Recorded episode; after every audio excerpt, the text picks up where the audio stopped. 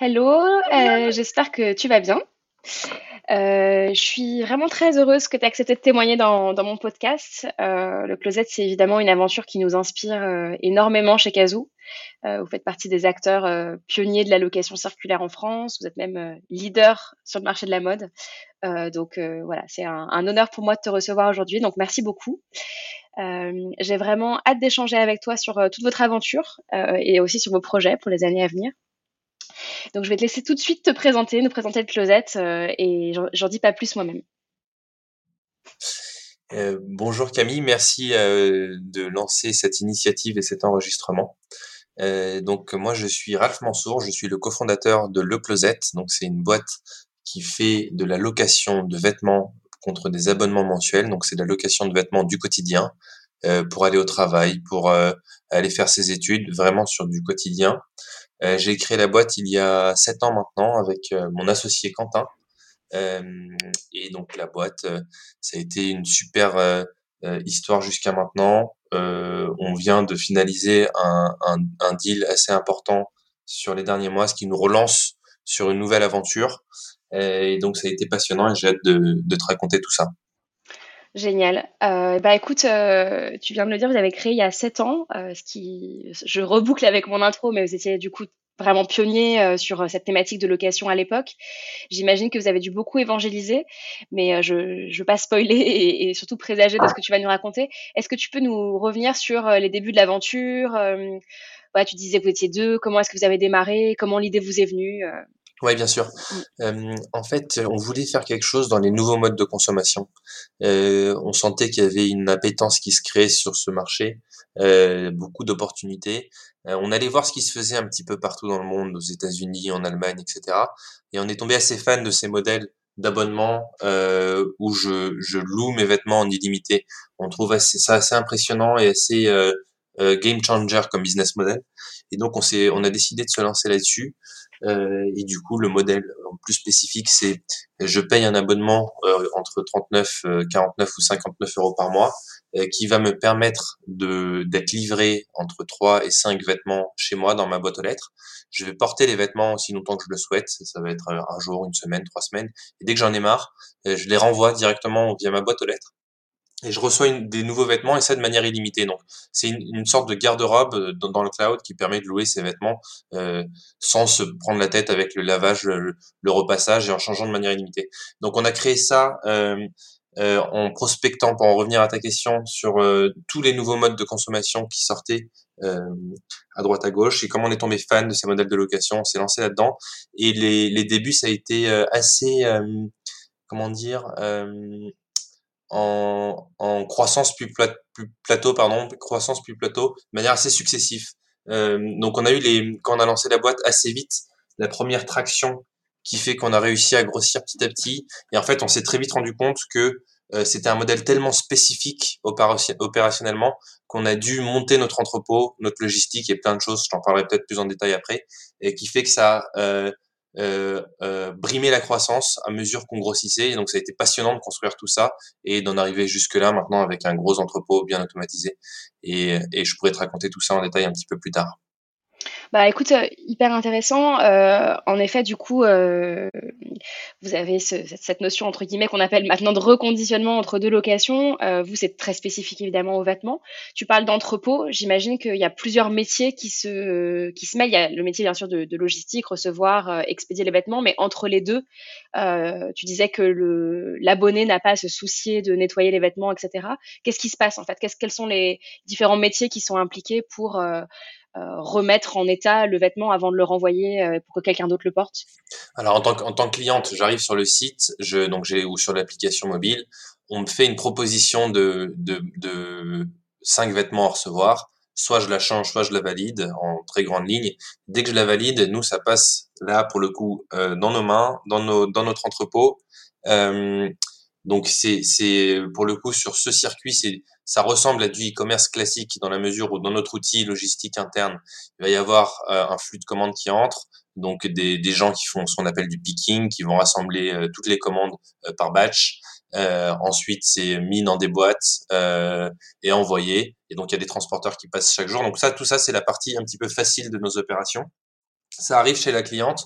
elle porte les vêtements vraiment quand, autant de temps qu'elle le souhaite. Donc sa, robe, sa veste, ça peut être un petit pantalon. dès qu'elle en a marre, elle rassemble ses vêtements, donc elle fait pas de lavage, pas de repassage pour le coup. Elle les met juste dans une enveloppe qui est prépayée, qui est à l'intérieur de son paquet, et euh, elle renvoie euh, via les points relais ou directement euh, depuis sa boîte aux lettres grâce à un, nouveau système de Colissimo. Et ça revient dans notre entrepôt. Et c'est là où ça se complique un petit peu. C'est que il y a toute une partie de nos opérations qui sont concentrées sur je reçois les colis qui arrivent de manière aléatoire chaque jour en fait. Euh, je, je dispatche les vêtements et je les fais entrer dans un, dans un tunnel de blanchisserie euh, pour, pour bien optimiser le nettoyage selon les matières, euh, selon plein de critères qui existent. Euh, qu'on a mis en place petit à petit. Ensuite, il y a toute une partie retoucherie où en fait, comme on a un business model de location et que euh, c'est dans l'intérêt de notre modèle et c'est aussi dans l'intérêt euh, du sens qu'on veut donner à notre boîte d'optimiser la durée de vie des, des, vêtements, on a tout un atelier de retoucherie avec donc des process de détachage, pour pouvoir optimiser la, rotation des vêtements, des process de retouche sur des petits accros du quotidien, boutons, zip, etc. Et tout ça, on le fait en interne. Et c'est là où ça se complexifie bien, c'est que tout ça, en fait, on doit euh, maîtriser euh, de manière assez fine cette intelligence qu'on met pour optimiser la, la, durée de vie des vêtements, parce que c'est complètement clé dans notre business model. et du coup, on a dû l'intégrer et apprendre tous ces process petit à petit. Et tu disais qu'aujourd'hui, c'est internalisé, du coup, c'est euh, ce métier de retoucherie, par exemple, euh, le fameux tunnel de, blanchisserie que tu évoquais. Tout ça, c'est au même endroit, dans, enfin, ou, dans la même zone euh, que, que la partie logistique? Vous avez un seul unique entrepôt où tout se passe? Absolument, tout est centralisé. Donc, on a fait construire même un entrepôt sur mesure. qui est donc à une heure de Paris, c'est un entrepôt qui fait environ 4000 mètres carrés et, où en fait on a on a installé des machines. On commence à faire une, une taille euh, qui nous permet d'industrialiser certains process et donc on a des machines en place sur la blanchisserie, sur la préparation de commandes, etc. Et du, coup toutes les opérations euh, d'expédition, de blanchisserie, de retoucherie, c'est centralisé dans cet entrepôt et on livre euh, euh en France, en Belgique, au Luxembourg, en Allemagne, euh, en Espagne, uniquement depuis cet entrepôt centralisé. Ok, génial. Euh, alors du coup, un, tu l'as évoqué en parlant de, de la retoucherie, la, la, durée de vie du vêtement, euh, ou comme tu disais, à la fois pour euh, euh la, la, la, rentabilité du modèle de façon très pragmatique et le sens que vous donnez euh, à votre modèle, c'est clé. Est-ce qu'aujourd'hui, tu as quelques chiffres sur euh, le nombre de fois qu'un vêtement est porté, sa durée de vie moyenne, enfin, pour qu'on ait un peu une idée de comment votre modèle justement permet de prolonger ou d'optimiser la durée de vie d'un article de mode? Ouais, alors euh, on, on essaye de battre les, les, les, saisons et on les bat assez bien. Ça veut dire qu'un vêtement chez nous euh, dure euh, en moyenne 15 mois. Ok. Et il va tourner à peu près une fois par mois, une ou deux fois par mois.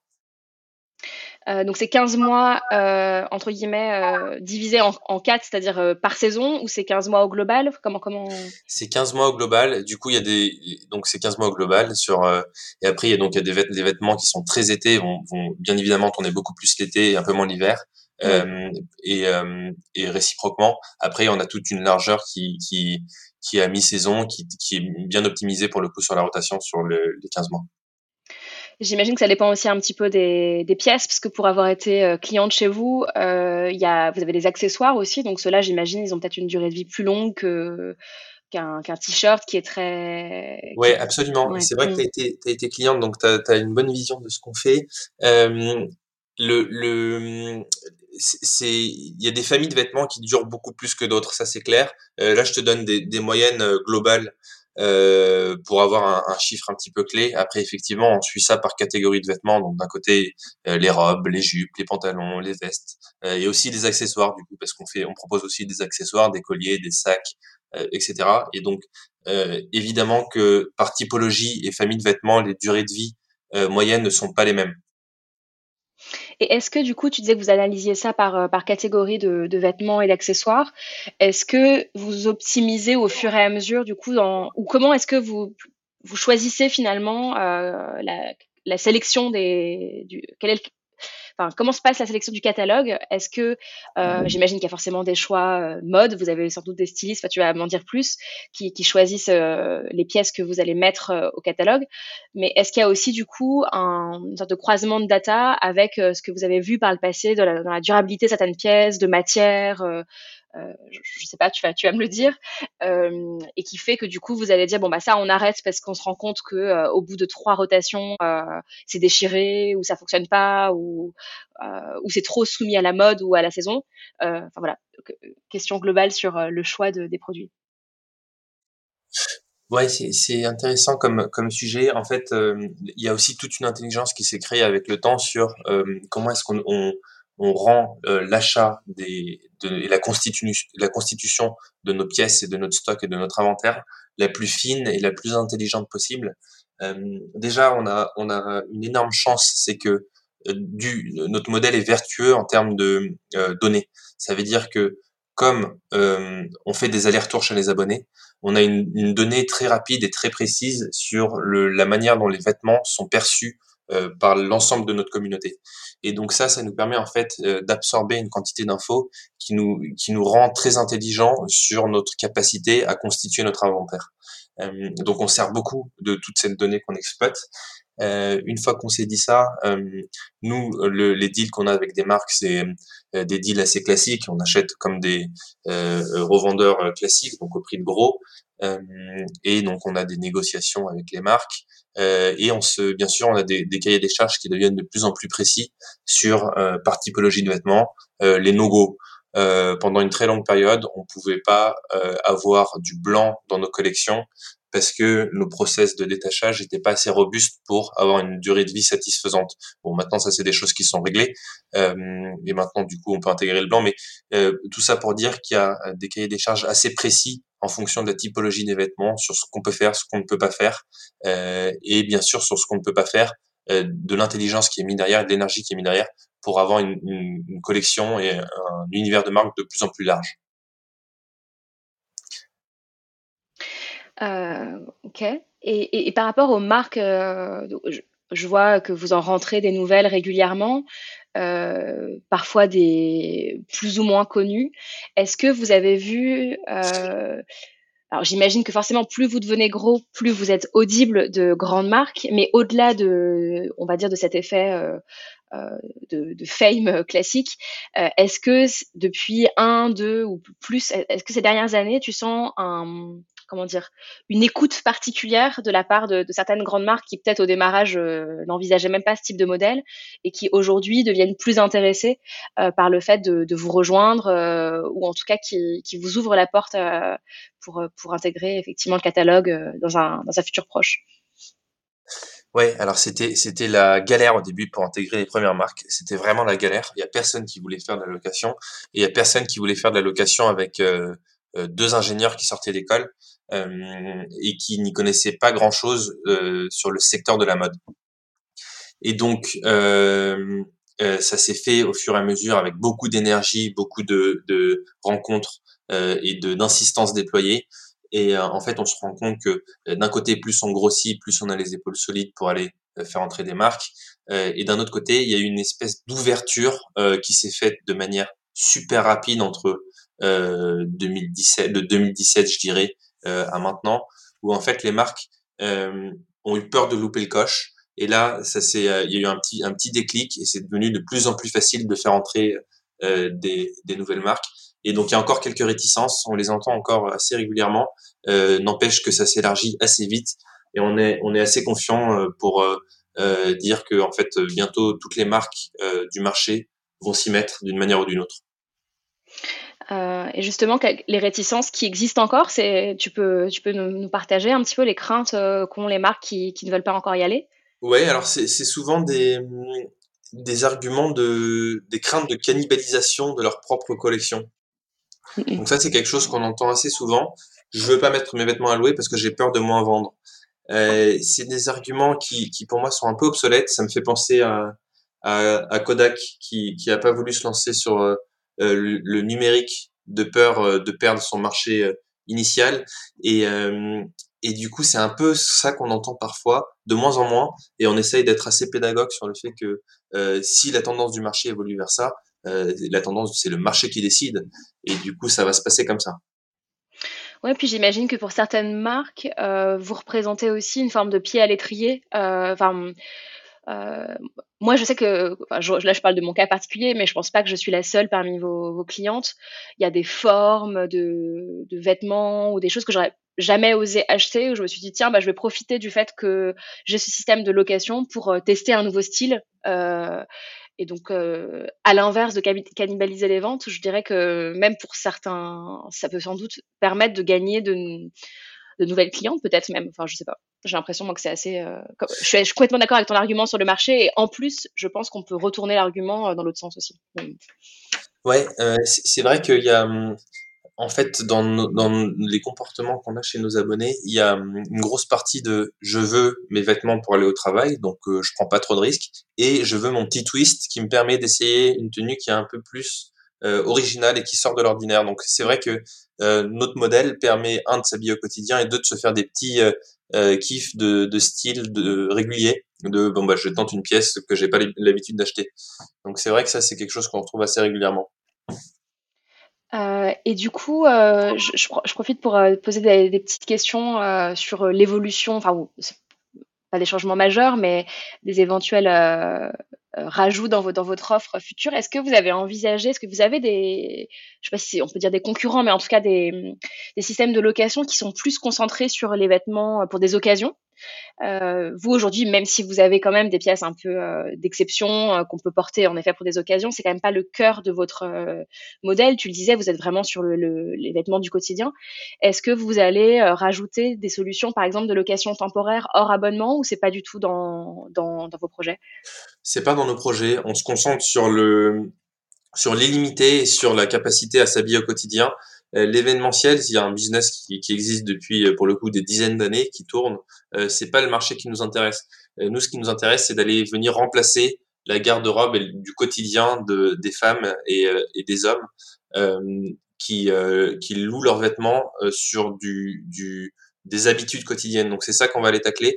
Et donc c'est c'est ça qu'on sur le notre gros focus. Et du coup la, la location événementielle, on le voit un peu comme euh, une sorte de distraction. Ok, ça marche. Euh, et tu peux-tu parler des hommes à l'instant? Euh, Aujourd'hui, j'imagine que vous avez une grande majorité de femmes. Comment ça se répartit euh, vos, vos clients? Alors le closet, en fait, on fait euh, exclusivement des femmes et euh, donc et des femmes enceintes. Et en fait, on a intégré très récemment dans nos dans nos flux un, un, partenaire qui fait ça pour les hommes, qui s'appelle le Grand Dressing. Et du coup, ça nous permet, nous, de mettre un pied euh, sur le, le, marché masculin euh, avec un partenariat stratégique qu'on a pu faire. Euh, et donc, euh, qui opère sous, le, sous une autre marque qui s'appelle le Grand Dressing, mais tout est aussi centralisé euh, depuis nos opérations, euh, notre entrepôt. Et c'est notre, aussi notre, infrastructure, pardon, notre infrastructure technologique sur laquelle repose leur plateforme. Et ce sont les mêmes euh, ressorts euh, que vous, enfin pour les, les, hommes et les femmes en termes de motivation euh, dans les dans les deux. Enfin d'ailleurs, quelles sont exactement les motivations de vos de vos clients et clientes? Enfin, j'imagine qu'il y en a des différentes selon selon les personas, mais pourquoi est-ce qu'ils se mettent à louer? Est-ce que c'est vraiment une dimension écologique? Est-ce qu'il y a autre chose? Ouais, c'est une bonne question. Nous, en fait, on donc déjà pour répondre sur les motivations des femmes, euh, nous quand on questionne nos clientes, il y a, y a des raisons assez larges. Celles qui ressortent en majorité, ça va être de je veux euh, euh, pouvoir changer de, tenue sans avoir à acheter, en fait, tout simplement, pour faire des économies. Donc ça, ça revient de manière assez régulière. Il y a aussi une deuxième raison qui est assez récurrente, c'est le, le mode de consommation. J'en ai marre d'acheter, de stocker et de, mettre les vêtements deux fois et de ne plus jamais en entendre parler. Euh, donc ce modèle convient à, à ma volonté de, de, mieux consommer. Donc il y a une partie de ça. Euh, et il y a une troisième partie qui est plus minoritaire chez les femmes et pour le coup ça fait la ça me permet de faire la transition avec euh, les hommes. Ça pour le coup c'est les premiers arguments qui ressortent. Euh, c'est je je veux euh, je ne veux pas me prendre la tête avec euh, le pressing, le, le, lavage, le repassage. Je veux recevoir des vêtements tout propres, tout neufs, tout repassés, euh, les porter et, euh, et les renvoyer et recevoir des choses toutes propres. et sur des, des, vêtements pour le coup qui sont plus basiques que sur le, le donc particulièrement pour les hommes que sur le les, les deux premiers arguments que j'ai cités pour les femmes. Ah oui, hyper intéressant. oui, bref, ça, ça, ça, on, arrive à se projeter sur ces arguments, en effet, sur des, des clichés, en tout cas, d'hommes et de femmes et de motivation, euh, mais, c'est intéressant. Ok, cool. Euh, du coup, je, je, remonte un tout petit peu.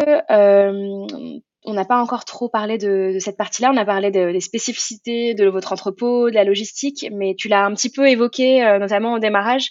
Euh, il y a une solution euh, technologique très très aboutie derrière le closet qui permet, comme tu le disais, de proposer des, des, colis, enfin des colis de cinq vêtements et accessoires sur mesure aux femmes, leur permettre de, changer ce qui leur plaît pas. et derrière, j'imagine qu'il y a euh, des conséquences en cascade sur euh, la logistique, etc. Est-ce que tu peux nous en dire un petit peu plus sur les, enfin, voilà, les différentes grandes étapes que vous avez euh, menées pour développer cette plateforme, si vous avez des projets là-dessus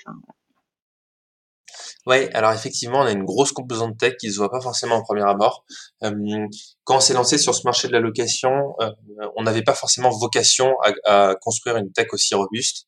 il se trouve que en faisant le tour des outils du marché qui nous permettaient d'opérer la location. Donc quand je dis opérer, c'est d'un point de vue euh, euh, back, donc tous les process, les flux de, que j'ai cités tout à l'heure dans les opérations. Euh, il y avait personne sur le marché qui était euh, qui nous qui, était là pour nous fournir les bons outils tech euh, en SaaS ou en autre modèle pour nous permettre juste de de construire notre back office derrière. Du coup, on s'est on s'est retroussé les manches et tout a été fait en interne. Et depuis, c'est devenu une grosse force, un gros actif. Euh, donc toute la logistique, euh, toutes les opérations, euh, tout le contact abonné, le contact client, le l'interface entre les abonnés d'un côté et les opérations de l'autre, tout se fait via une, infrastructure tech qui a été construite construite par nos soins et qui est complètement adaptée à nos flux qui sont assez particuliers. Il y a pas encore grand monde qui fait de la location euh, tel qu'on l'a fait aujourd'hui euh, en France et même en Europe. Et du coup, c'est pour ça que euh, la tech représente un gros atout qu'on va continuer bien sûr à, à développer euh, avec une donc c'est la plus grosse équipe chez, chez nous actuellement et euh, et donc on continue à avancer comme ça. Ok, c'est carrément la plus grosse équipe. Même, alors même que vous avez la, la partie retoucherie, euh, entrepôt, etc., qui est internalisée. Ouais, non, non c'est la, plus grosse euh, équipe de la partie développement de la boîte. Après, effectivement, on a tout ce qui est entrepôt que que je mets que je je compare pas à la, partie développement parce que c'est des c'est une autre typologie en fait de de de, de comment dire de c'est limite deux boîtes dans la boîte. D'un côté, on a l'entrepôt, euh, les opérateurs qui sont euh, en fait des des métiers euh, de préparateurs de commandes, de repasseurs, etc. Et d'un autre côté, en fait, on a la partie bureau où là, on va se concentrer sur euh, tout ce qui est développement, donc la tech, le market, les achats, euh, et on a on a une espèce de, de dualité, donc deux boîtes à l'intérieur de notre boîte avec des cultures qui sont assez différentes. Bien sûr, une des, des, événements qui nous rapprochent assez régulièrement, mais des cultures qui sont assez différentes. Et c'est assez marrant à voir comme ça de l'extérieur. Et d'ailleurs, euh, vos bureaux, euh, comme tu disais, les, métiers col blanc, entre guillemets, sont à côté euh, physiquement de, l'entrepôt ou vous êtes sur des endroits séparés? En fait, ça a été le cas pendant longtemps. Les deux étaient au même endroit. à mesure que hum, qu'on éloignait en fait l'entrepôt de Paris, ça a été, c'est devenu de plus en plus dur de recruter des profils tech, market, sur lequel le marché est beaucoup plus tendu. Et du coup, il y a un moment, en fait, on a, on a clivé les deux. Donc, il y a l'entrepôt qui a euh, dans le 77 et des bureaux qui sont dans le 17e. Ok, ça marche. Euh, top. Bon bah écoute, euh, c'est hyper intéressant tout ça. J'ai envie de te poser une question euh, sur un, sujet qui revient souvent. Il y a des comme comme c'est un, mode de consommation, la location qui, qui monte pas mal. Il y a parfois des des articles, des détracteurs qui, disent bah au final euh, sous couvert d'un mode de consommation plus vertueux euh, ça, ça incite à consommer plus. Qu'est-ce que qu'est-ce que t'en penses? Est-ce que vous avez fait vous des, des études euh, pour pour montrer que bah non en effet c'est vertueux quelle, est ta réaction par rapport à ça? Ouais bah ça c'est il, il faut pas être dogmatique sur le sujet. Ça veut dire qu'il peut y avoir des des arguments des deux côtés donc c'est des arguments qu'on a déjà entendus, qu'on a en tête, qui peuvent être vrais dans certains cas. Euh, nous, la manière dont on a construit notre modèle, c'est euh, on va euh, prendre un vêtement et le faire tourner le plus possible pour euh, optimiser en fait d'un côté le business model, comme je disais tout à l'heure, et d'un autre côté aussi le sens de notre mission.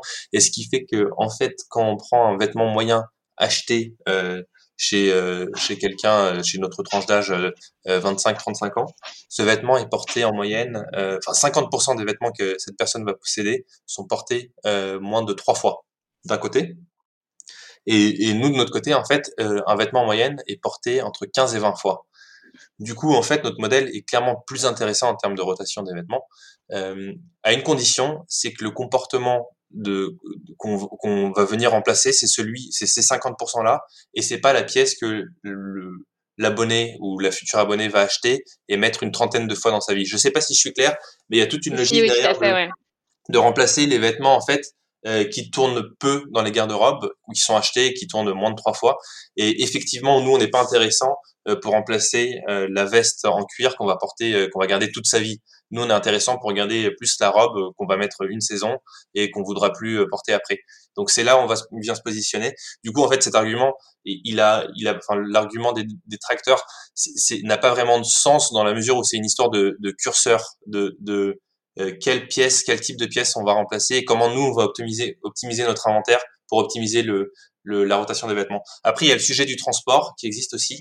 Euh, le sujet du transport, c'est euh, c'est assez en fait euh, euh, trompeur parce qu'en fait, il faut venir comparer avec des, des commandes qui peuvent se faire dans le e-commerce classique aussi.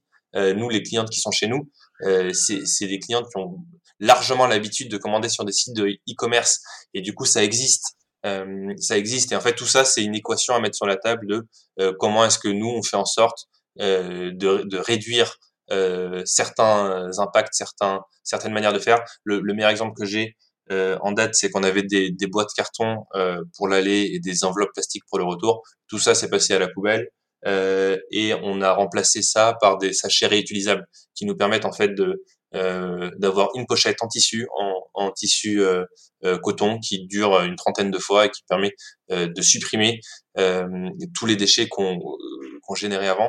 Et donc en fait, on a plein d'initiatives comme ça qui fait que le tout n'est pas parfait, mais que le modèle va dans le bon sens et qu'on fait très attention à ces sujets-là, notamment l'optimisation des vêtements. D'un côté, parce que ça, ça donne plus de sens à notre modèle, et d'un autre côté, en tout pragmatisme, parce que c'est aussi plus intéressant euh, économiquement et financièrement euh, d'aller vers ces euh, initiatives. Et d'ailleurs, moi, je suis, un grand convaincu que ça, peut se faire, cette transition, que si derrière, il y a de la rationalité économique. Et du, coup, c'est comme ça qu'on le voit et c'est comme ça qu'on le pousse. Ouais, complètement. Et en parlant de rationalité, je pense que ce que tu expliquais sur, entre guillemets, le 50-50 dans le dressing entre les basiques qu'on va porter euh, hyper longtemps, super régulièrement, euh, voilà le, jean, euh, la, veste en cuir, que sais-je, et de l'autre côté les, peut-être les pièces plaisir ou de saison ou très mode qui en réalité vont être portées très peu. donc tu citais la, la statistique de trois fois en moyenne. ouais, il y a même des basiques qui sont portées assez peu parfois. Ça, c'est, on le voit assez souvent des basiques qui sont au final portées très peu et qui sont soit à mettre à la poubelle parce que est complètement en lambeaux, soit, soit juste c'est le moment de les changer parce qu'on veut plus les mettre, on a changé de goût. Euh, du coup, on vient aussi remplacer une part de ces basiques qui tournent assez peu.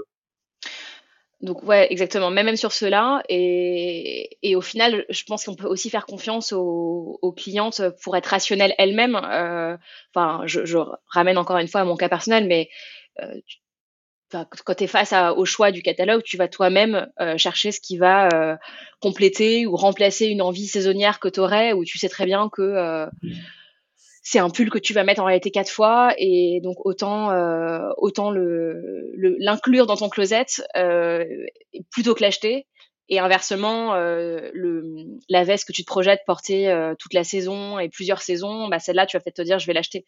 Donc en fait je pense que vous vous rationalisez euh, votre offre en fonction de ce de cette, cette conscience du, de ce qui de ce qui fonctionne et, et de votre raison d'être. Et inversement ça se rencontre bien, j'imagine, avec la demande. Euh, la cliente elle-même rationalise en fonction de, ses envies et de sa propre garde-robe. Ouais, absolument. Tu as, tout à fait compris, tu l'as bien perçu en tant qu'abonné, mais il y a cette part aussi de, d'arbitrage personnel à faire sur ok qu'est-ce que je veux louer, qu'est-ce que je garde parce que je sais que je veux le garder très longtemps. Absolument. Top. Euh, donc tu disais en intro, vous venez de, réaliser une grosse opération. Euh, donc j'imagine que ça va vous, vous avez plein de projets derrière ça. Est-ce que tu peux euh, nous partager un peu vos projets à court, moyen terme C'est quoi le closet dans, un an, dans deux ans, dans trois ans? Oui, bien sûr. La boîte, en fait, c'est largement. Déjà, je fais un petit mot sur le, le, passé. La boîte, comme je l'ai dit un petit peu en introduction, la boîte c'est largement construite sur des actifs euh, opérationnel, un centre logistique, euh, des opérations, de la blanchisserie, de la retoucherie d'un côté, et aussi un actif tech, donc une infrastructure tech qui, est très, qui était très robuste. Et donc ça, en fait, ça euh, fait que la croissance historique, elle a été en vague. Donc des moments de grosse croissance, des moments de, eh ben, ça pète de tous les côtés, parce que les opérations, c'est euh, un, un, espace limité pour mettre des vêtements, parce que c'est du personnel à recruter du jour au lendemain, etc. Et donc tout ça, en fait, ça pétait assez régulièrement dans les phases de grosse croissance. Euh, récemment, on s'est mis sur un gros projet de construction d'entrepôt sur mesure avec des machines. On a recruté une équipe tech qui est super solide. On a recruté des euh, patrons des opérations qui sont super solides. Et du coup, euh, une fois que ces projets, gros projets, euh, dont l'essence était de mettre derrière nous ces freins à la, à la croissance, ont été levés, on s'est rapproché d'un partenaire financier avec qui on a fait un, un, un, une opération et dont l'objectif en fait c'est que maintenant qu'on a le squelette euh, solide et qu'on commence à avoir une belle communauté, euh, le but c'est de réussir à changer d'échelle la boîte à une échelle européenne. Donc on est en plein là-dedans et c'est du coup jusqu'à maintenant ça a été très centré sur l'interne, euh, bien sûr avec une communauté qui grossit parce que sinon de toute façon il n'y a pas de a pas de boîte. Et maintenant en fait on va se concentrer sur l'externe et comment réussir à faire une super grosse boîte. Et du coup c'est assez passionnant cette transition d'aventure. C'est génial. Et du coup, tu parlais déjà de l'Allemagne et de l'Espagne, je crois, euh, en intro, enfin en dehors du, du Luxembourg, Belgique. Euh... Oui, absolument. Ça représente euh... déjà une petite partie de notre chiffre d'affaires, 5%. Euh, là, l'enjeu, c'est de, de, mettre un gros coup d'accélérateur sur ces pays-là. Et euh, vous allez continuer à le faire depuis la France? Vous pensez ouvrir des bureaux là-bas? Euh, vous n'êtes déjà pas, ouais. pas encore. ça va être centralisé sur les opérations. ça va être centralisé sur plein de plein de métiers, dont la tech, par exemple. Et après, il y aura des, des euh, dispositifs locaux, donc euh, des country managers, euh, qui iront pour déployer en fait toutes les opérations marketing, en l'occurrence, sur les achats, sur le market, etc., etc. Du coup, ça va être une sorte de mix entre centralisé et un petit peu de local. On s'est inspiré de boîtes qui ont, qui ont réussi. Le partenaire financier qu'on a, qu'on a intégré au capital a l'habitude de, de boîtes assez solides sur un marché euh, néanmoins encore euh, euh, petite, mais quand même leader sur la location et de, et de, réussir en fait à en faire des gros mastodontes à une échelle européenne. Donc c'est sur ce projet qu'on a fait ce rapprochement et donc l'ambition c'est de, de, multiplier par 20 le nombre d'abonnés dans les trois prochaines années. Génial. Euh, et donc euh, Allemagne, Espagne déjà, et les, vous avez d'autres pays, euh, vous avez d'autres pays en, qui vont suivre juste derrière ou? Euh, on va se concentrer déjà sur les pays euh, dans lesquels on a déjà un pied et on va bien les consolider. Euh, okay. Et ça, c'est le plan, le plan initial. Ok, ça marche, top. Euh, bon, bah écoute, on, on a fait un, un bon tour, c'est hyper intéressant. Euh, Est-ce qu'il y a un sujet que tu as envie de, d'aborder, qu'on n'aurait pas abordé avant que, que je te pose euh, ma, ma, dernière question d'ouverture que j'aime bien poser à la fin de, de mes discussions? Non, je, trouve, je trouve que c'est une super, c'est une super idée de, de réunir des, du contenu et de la ressource sur ces euh, spécifiques sur ces nouveaux modèles. Euh, donc euh, donc c'est assez marrant et donc j'en ai écouté un ou deux. Et je vais continuer à en écouter régulièrement parce que c'est c'est assez intéressant. Bah écoute, merci. Euh, en tout cas moi à titre personnel, en tant qu'entrepreneur dans ce secteur-là, euh, c'est hyper intéressant pour moi. Et en effet, j'ai des bons retours euh, de, gens bah, qui s'intéressent à l'économie circulaire et, qui sont contents d'avoir un, une source de contenu qui est vraiment dédiée à ce sujet. Euh, donc voilà, j'espère que j'aurai toujours plus d'entrepreneurs et d'acteurs de, ce secteur-là qui viendront témoigner. En tout cas, j'en apprends euh, à chaque à chaque nouvelle conversation, donc c'est hyper enrichissant.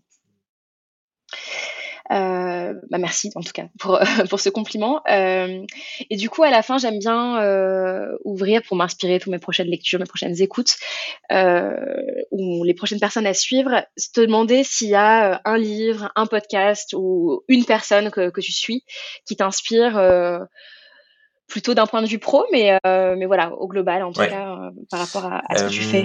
alors, donc, donc un livre qui que j'aime beaucoup, qui m'a bien inspiré. Euh, c'est un, un, livre de Ayn Rand, donc c'est une autrice américaine euh, qui a écrit La Grève. Et ce bouquin, c'est un roman euh, fictif avec euh, derrière quelques une idéologie, donc un petit peu de philosophie derrière ce roman que j'ai trouvé vraiment passionnant, qui m'ont marqué, et donc je recommande. Donc ça, c'est sur la, la, partie livre et sur un entrepreneur ou une personne qui m'inspire dans la vie pro. Euh, je réfléchis. Euh, je, je, je, pense que je, moi, j'ai mangé beaucoup de ressources au démarrage d'entrepreneurs où j'écoutais des podcasts, euh, j'écoutais des un petit peu comme comme tu le fais, je, je rencontrais des personnes, des entrepreneurs. Donc j'en ai rencontré euh, beaucoup, beaucoup. Je suis globalement assez admiratif des, euh, des, euh, des, gros leaders parce que je pense qu'en France, on a moins cette culture et quand je vois les Xavier Niel ou les grands joncs créer des, de leurs mains des boîtes qui font plusieurs milliards et qui ont une assise mondiale, je trouve ça super impressionnant. Euh, leur histoire est impressionnante et du coup c'est ça va être en fait je pense que c'est eux que je vais citer Euh, bah écoute, euh, oui, je pense que tu as, raison. Si, dans, leur génération, euh, enfin nous aujourd'hui, j'ai l'impression qu'à notre âge, enfin nous on a, toi et moi, on est, on est, je pense, la génération un peu de transition. Mais aujourd'hui, c'est la mode pour les pour les jeunes diplômés d'entreprendre. à leur époque, enfin c'était des guerriers quoi. Donc c'est clair qu'ils sont hyper inspirants parce que. Ouais, complètement. C'était des guerriers. Ils avaient moins de capitaux. C'était c'était moins la mode. Euh, et en fait, ils ont fait des, des mastodontes avec le temps, avec l'intelligence, avec le et sur des en se lançant complètement euh, euh, à l'aveugle. Donc c'est moi pour moi c'est ça va être les histoires les plus inspirantes que je vais pouvoir citer.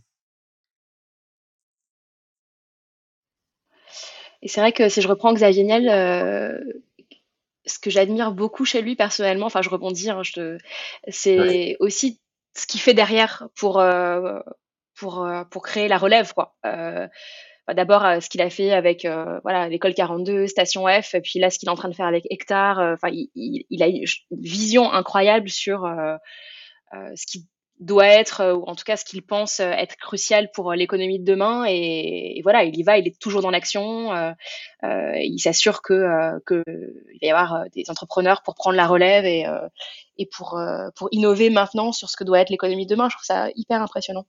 Ouais. Euh, après, moi, je, je pense que c'est plus par par euh, euh, intérêt pragmatisme que par pur bénévolat. En tout cas, je suis. Je suis ah oui, non, bien, bien sûr, mais, mais ça reste ultra visionnaire, je trouve. Ouais, c'est c'est vrai que c'est assez visionnaire et c'est surtout étonnant et surprenant d'énergie. C'est-à-dire qu'il a fait ça toute sa vie, il a encore l'énergie de se lancer dans des nouveaux projets et ça, c'est c'est chapeau. Ouais, c'est clair. Bon, bah écoute. Euh c'est un exemple très inspirant pour, pour clôturer notre discussion, super. Euh, Et merci pour le livre. J'aime bien qu'on me recommande des romans aussi parce que euh, euh personnellement, je, je, lis beaucoup de romans et, et donc euh, c'est bien les, les, les, livres de business, mais, euh, mais parfois c'est chouette aussi d'avoir des, des, recommandations de lecture de littérature. Donc super. Écoute, si on veut rester ah bah, écoute, avec plaisir. Ouais, excellent. Le précédent podcast que j'ai que j'ai diffusé, c'était avec euh, David Laurin qui a créé Recyclivre, qui fait de ah oui. du livre d'occasion, euh, voilà exactement. Euh, mais comme ça, de main à main, c'est encore plus pratique. Donc avec plaisir, prochaine fois qu'on se voit, tu, tu me l'apportes. Et eh ben avec grand plaisir. Euh, super, bah écoute, merci beaucoup pour cet échange et, euh, et puis la transparence que tu as eue sur, sur votre aventure. C'était hyper intéressant. Euh, donc, euh, écoute, j'espère euh, à bientôt et, et peut-être qu'on se fera un catch-up dans un an pour que tu nous racontes comment vous avez inondé le marché espagnol et allemand de, et eh ben, avec grand plaisir. de vos belles pièces depuis la France. Avec grand plaisir. Merci beaucoup, Camille. De rien. À bientôt. À bientôt.